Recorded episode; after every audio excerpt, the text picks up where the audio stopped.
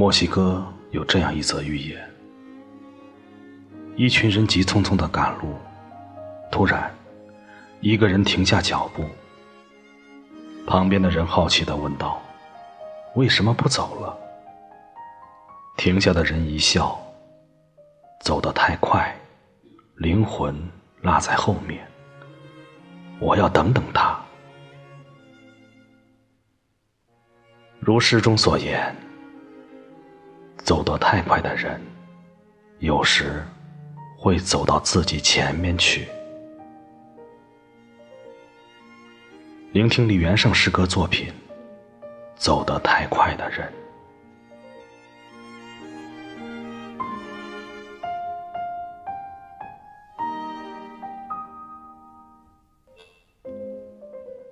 走得太快的人，有时会走到自己前面去。他的脸庞会模糊，速度给他掺进了幻觉和未来的颜色。同样，走得太慢的人，有时会掉到自己身后。他不过是自己的阴影，有裂缝的过去，甚至。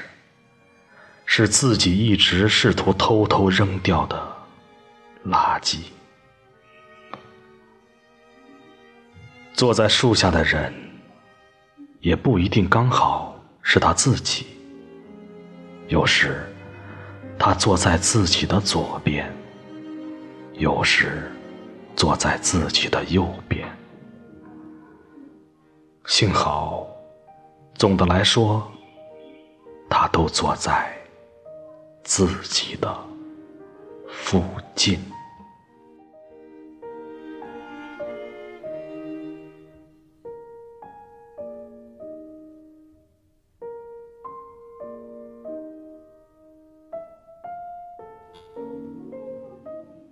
在我们这个时代，放眼望去，马路上、地铁站，到处行色匆匆，人们面无表情。